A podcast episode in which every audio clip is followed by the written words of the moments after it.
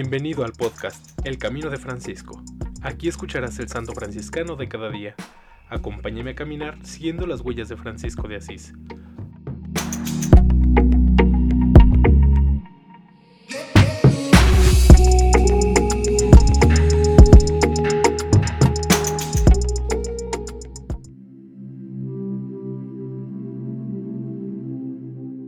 Mayo 10. San Félix de Nicosia, religioso de la Primera Orden, 1715 a 1787, canonizado por Benedicto XVI el 23 de octubre del 2005.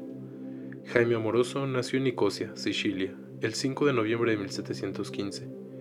Hijo de un pobrísimo zapatero remendón, aprendió y ejerció el arte de la zapatería en el local de la fábrica Schiavarelli, hasta la edad de 28 años, y de esta manera fue el principal sostén de la familia. Al ingresar en la orden de los hermanos menores capuchinos, fue destinado al convento de Nicosia, donde fue hortelano, cocinero, zapatero, enfermero, portero y sobre todo limosnero hasta el día de su muerte. Félix, habiendo crecido de una familia bien modesta, en donde la virtud era tenida en gran honor, se destacó por la pureza de sus costumbres.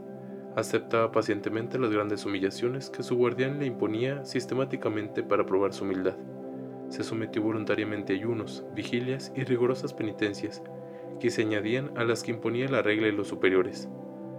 En los contactos diarios con el pueblo era generoso en dar buenos consejos, obró prodigios que le merecieron la fama de taumaturgo, alimentó su amor ardentísimo hacia la Virgen Dolorosa y la Eucaristía, en cuya adoración solía transcurrir gran parte de la noche. Era verdaderamente feliz al haber realizado su vocación franciscana. Es más, era felicidad compartida, pues el asno de la limosna nunca había estado tan bien como él.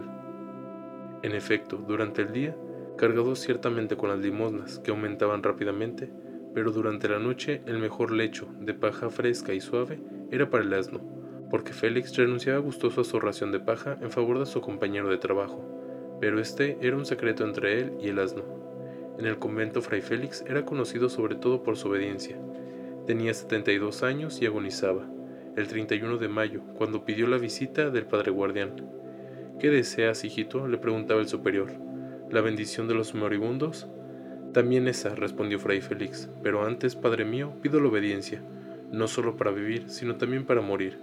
Esta era la gran lección que el antiguo zapatero dejaba a los capuchinos del convento de Nicosia, y también por esta lección buena para todos, y en todos los tiempos, lo proclamó Beato el Papa León XIII, el 12 de febrero de 1888 y canonizado por el Papa Benedicto XVI el 23 de octubre de 2005.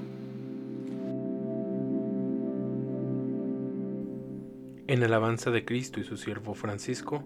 Amén. San Félix de Nicosia, ruega por nosotros.